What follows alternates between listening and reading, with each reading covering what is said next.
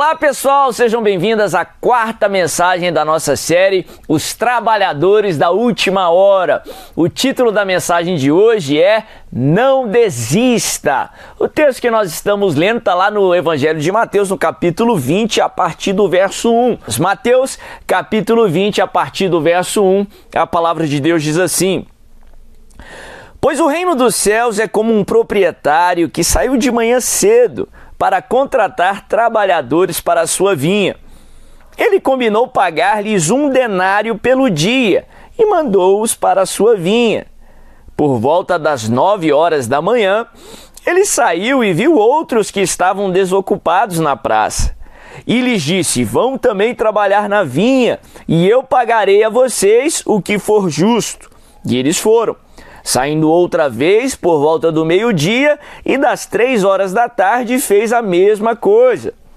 Saindo por volta das cinco horas da tarde, encontrou ainda outros que estavam desocupados e lhes perguntou: Por que vocês estiveram aqui desocupados o dia todo?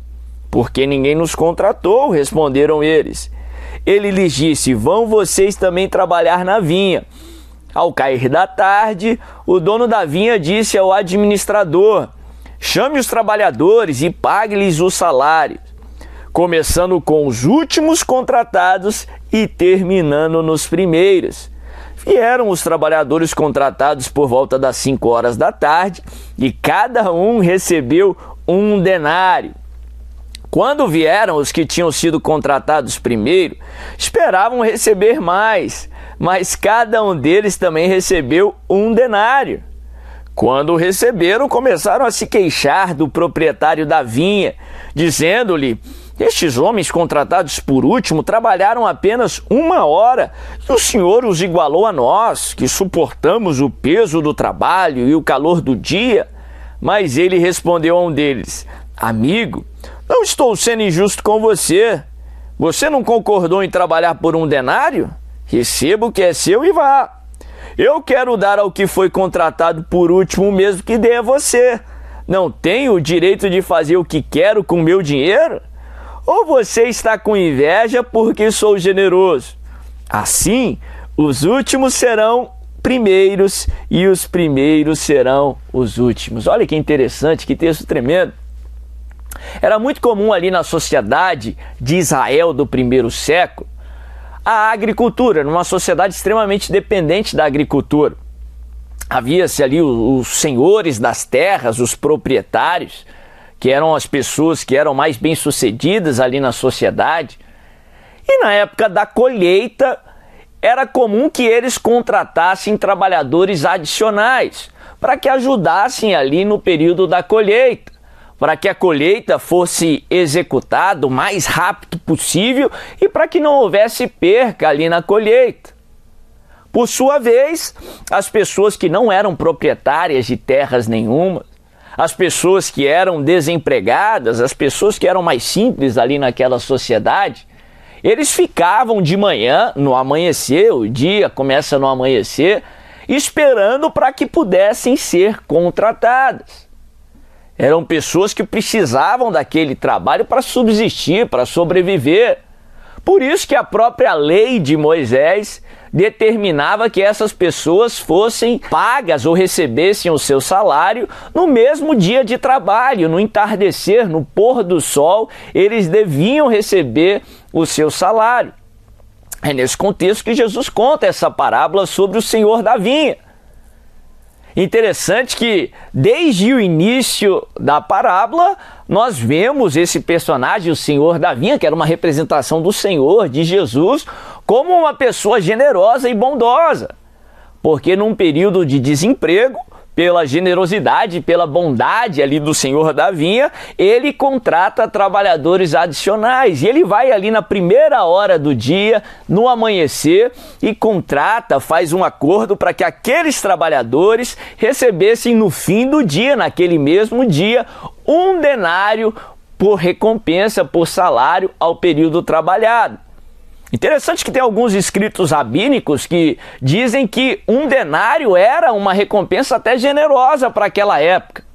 era comum que aqueles diaristas, aqueles trabalhadores que trabalhavam por um dia de trabalho, recebessem até menos que isso.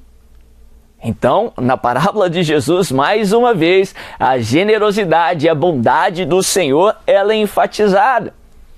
A Bíblia fala que esse Senhor ele vem ali na terceira hora após o amanhecer, o equivalente às nove horas da manhã, e contrata mais trabalhadores para sua vinha. Aqueles que não estavam trabalhando provavelmente até então, mas ainda assim ele vai e os contrata para que eles trabalhassem o resto ali daquele itinerário de trabalho. Mais uma vez ele volta ali ao meio-dia e depois ele volta às três horas da tarde, contratando mais grupos ali para que pudessem trabalhar. Provavelmente aqueles trabalhadores estavam esperando ali o proporcional às horas trabalhadas, o restante daquele dia, que devia se encerrar no pôr do sol. O máximo que um trabalhador poderia trabalhar naquelas condições eram as 12 horas, desde o amanhecer ao pôr do sol. E Jesus ele ele adiciona aí algo mais interessante nessa parábola, porque ali por volta das 4 horas da tarde, 5 horas da tarde, haviam trabalhadores ainda esperando para serem contratados. Voltemos aí para a perspectiva desses trabalhadores. Eles precisavam ser contratados, eles não haviam sido contratados ali durante todo o dia e já era quatro horas, já era cinco horas, eles só podiam trabalhar mais uma hora. Com certeza eles foram tentados a voltar para casa. Com certeza eles foram tentados a dar vazão ali à frustração e pensar que não seriam mais contratados porque só poderiam trabalhar ali uma hora.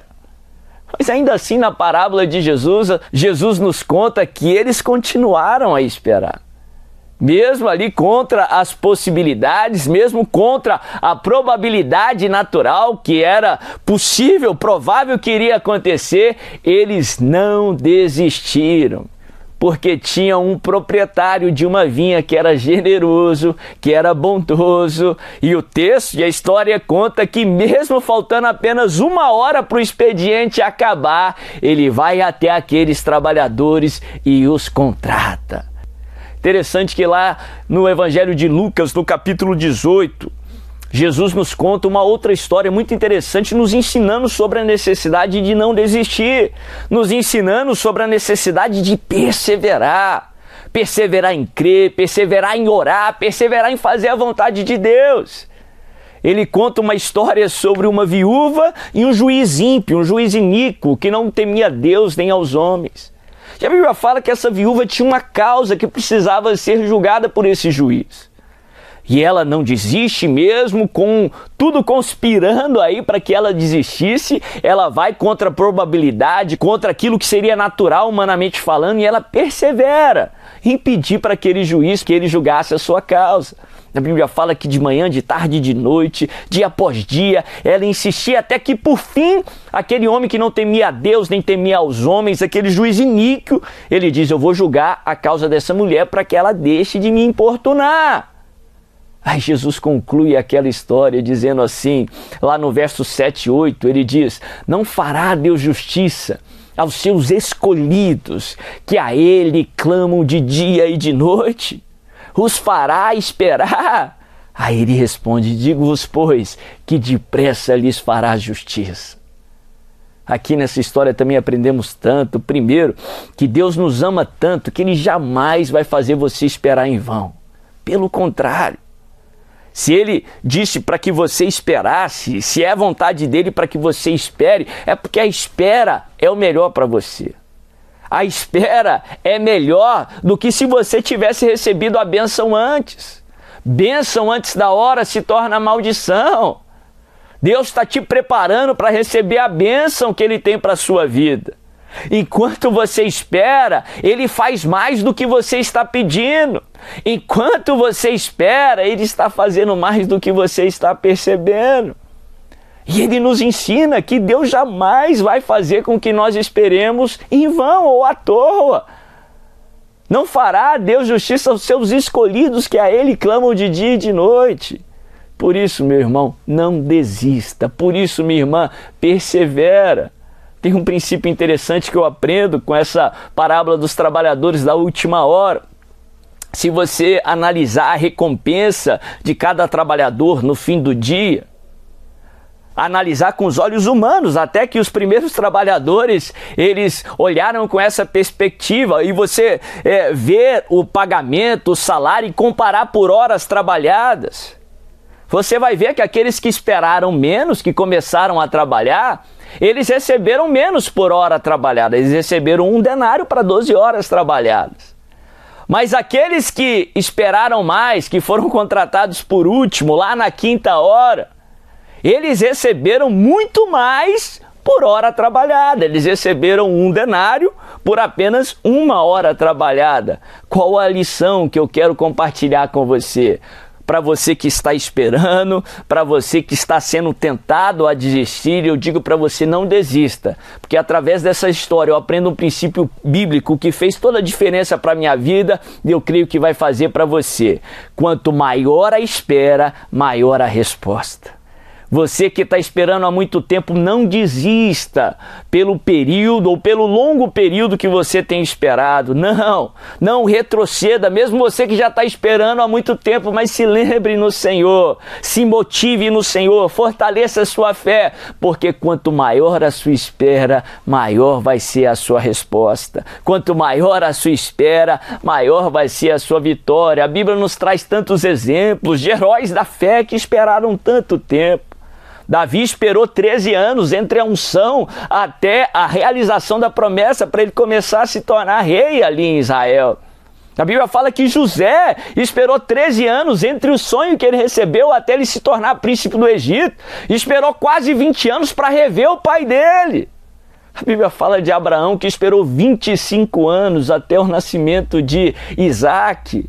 Todos os homens de Deus, todos os grandes homens e mulheres da Bíblia tiveram que esperar. Por isso, não desista na espera. Não desista se tudo está dizendo aí para você desistir, porque o nosso Senhor da vinha, o Senhor dos senhores, Ele é o Todo-Poderoso, o Rei dos Reis e também um Pai cheio de amor, cheio de generosidade. A recompensa dele é muito maior do que merecemos, é sempre maior do que esperamos. A recompensa dele, conforme a Sua palavra, em nome de Jesus, será em nome de Jesus maior do que qualquer período de espera. Se lembre, quanto maior a espera, maior a resposta em nome de Jesus.